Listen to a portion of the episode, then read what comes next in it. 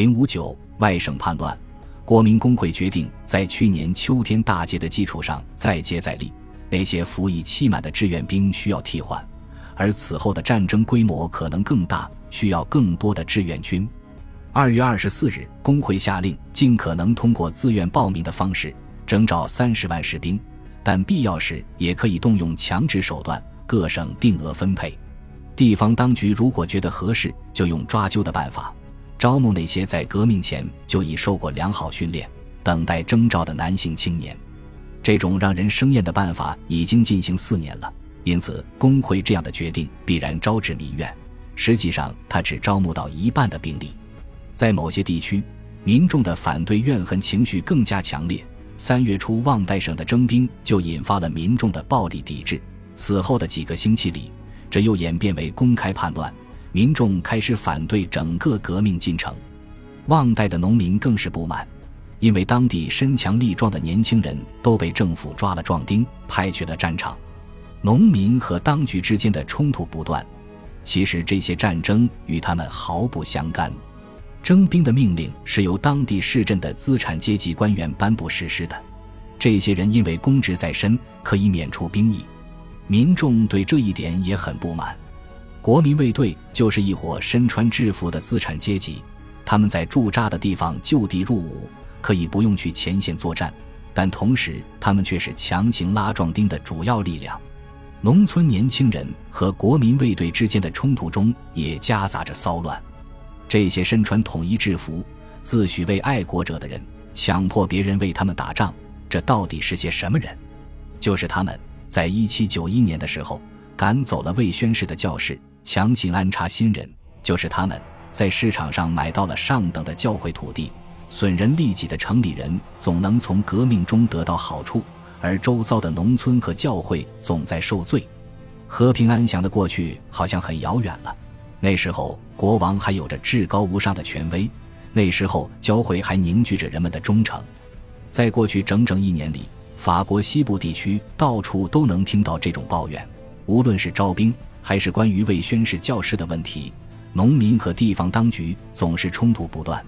八月十日革命后，双方的情绪更稳定。共和国宣告成立后，国王成了那些爱国者反对派的新的焦点。一七九二年八月底，旺代聚集了成千上万的反对者，他们高呼“打倒国会，国王万岁，贵族万岁”。在这些骚乱中，贵族其实没有起到什么作用。到了一七九三年，叛乱分子才明确提出贵族做他们的领导。于是，贵族们参加了西部的叛乱，但是在爱国者看来，所有的叛乱都是贵族领导的。一七九三年三月，在布列塔尼农村的很多地方也出现了暴乱。这些暴乱不仅仅是针对征兵。一名布列塔尼的煽动分子叫嚣：“我们不交税了，因为国王没了，法律也没了，让国家见鬼去吧！”但是与卢瓦尔河南部地区相比，布列塔尼有装备更精良的卫戍部队，只用了一个月时间，暴动就被镇压下去了。按照二月颁布的法令，各区按照分配的定额征召军队，所以反叛没有终止，叛乱者反而更坚决。他们用游击战的策略继续斗争，这就是朱安党叛乱，波及濒临英吉利海峡的数省，延续了十多年，而且在旺代地区。大批农民为爱国势力集中的小市镇提供补给，但当地的市镇机关早已没人办公了。虽然上层不断派来增援部队，但是面对迷宫一样的农村地形，他们显得束手无策。到了三月十三日，叛乱者中渐渐出现了一些公认的领袖，其中有退伍军人斯托夫莱，他指挥着一支万人左右的部队。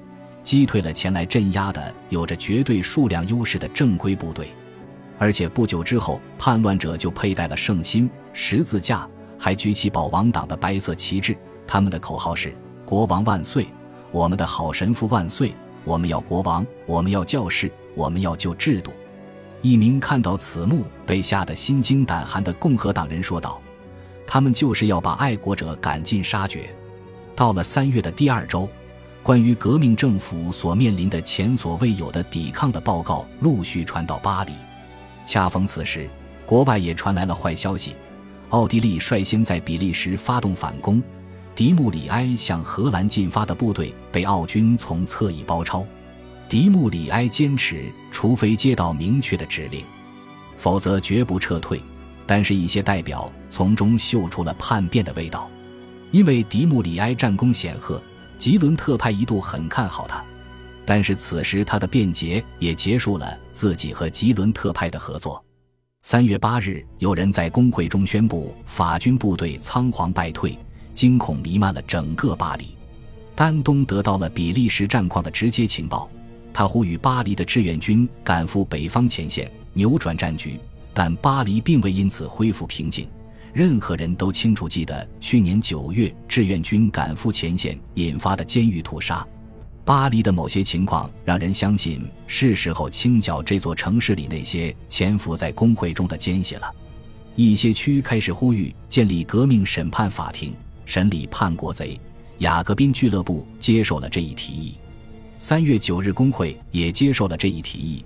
并在同一次会议上规定选派代表赶赴各省，解释并加速推行战时的临时措施。这些人便是特派员。当夜，一股武装分子冲进一家发行吉伦特派报纸的印刷店，砸碎了印刷机，烧毁了副本。乔装打扮的武装分子好像是受到一个自称是统一而不可分割的共和国的捍卫者指使的。他也是一名记者。名叫雅克·勒内埃贝尔，他主编的《杜谢老爹报》在老百姓中很受欢迎。次日，这些人想要组织一场全面的起义，希望国民工会逮捕所有有嫌疑的军官、大臣和几名主要的吉伦特派代表。瓦尔莱等奋击派也参与了这一活动。警钟响起，城门关闭，但是公社拒绝参与。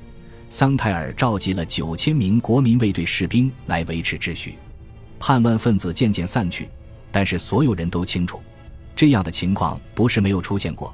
他们可以利用民众的力量清除国民工会中那些不得人心的代表。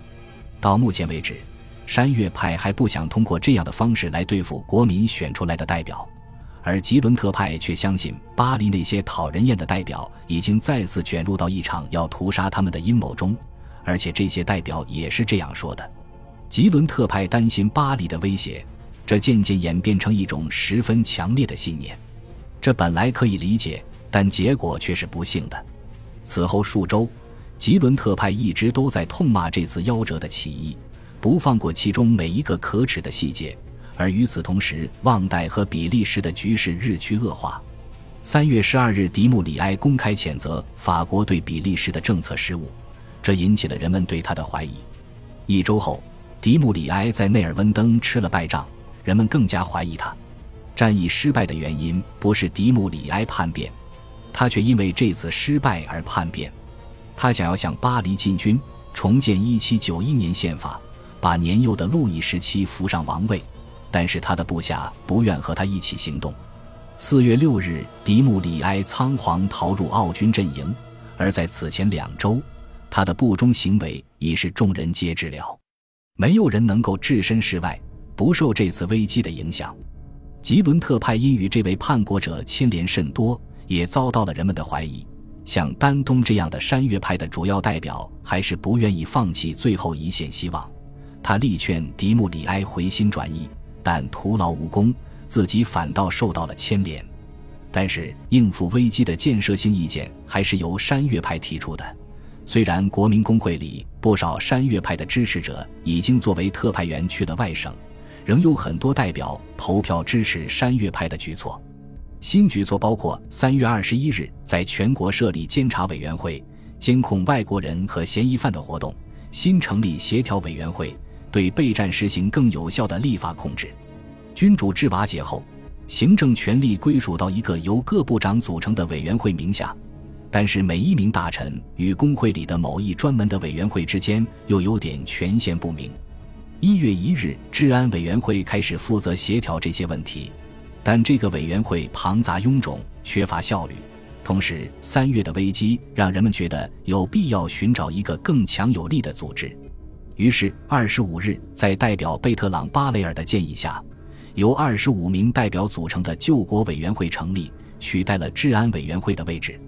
巴雷尔总能天才般的设计出折中办法，因此而声名鹊起。四月七日，救国委员会开始工作，成员减为九人，每月改选一次。巴雷尔被选入救国委员会，成为任职时间最长的委员，而罗伯斯庇尔怀疑委员会的价值，拒绝参选。在起初的两个月里，丹东作为委员会的智囊，力图团结各方面的力量，协调周旋。以期共度国家危难，但他的苦口婆心没有人愿意接受。山岳派希望设立革命法庭，用于对付他们眼中一直在阻挠备战的巴黎的宿敌。然而吉伦特派却认为革命法庭是一把双刃剑，正是他们在四月一日建议取消代表的逮捕豁免权。做到这一点以后，对于他们来说，攻击那位最有影响的雅各宾派成员的道路就畅通无阻了。而一些山岳派的同僚在较为冷静的时候，也觉得他是个负担。此人就是马拉。恭喜你又听完三集，欢迎点赞、留言、关注主播，主页有更多精彩内容。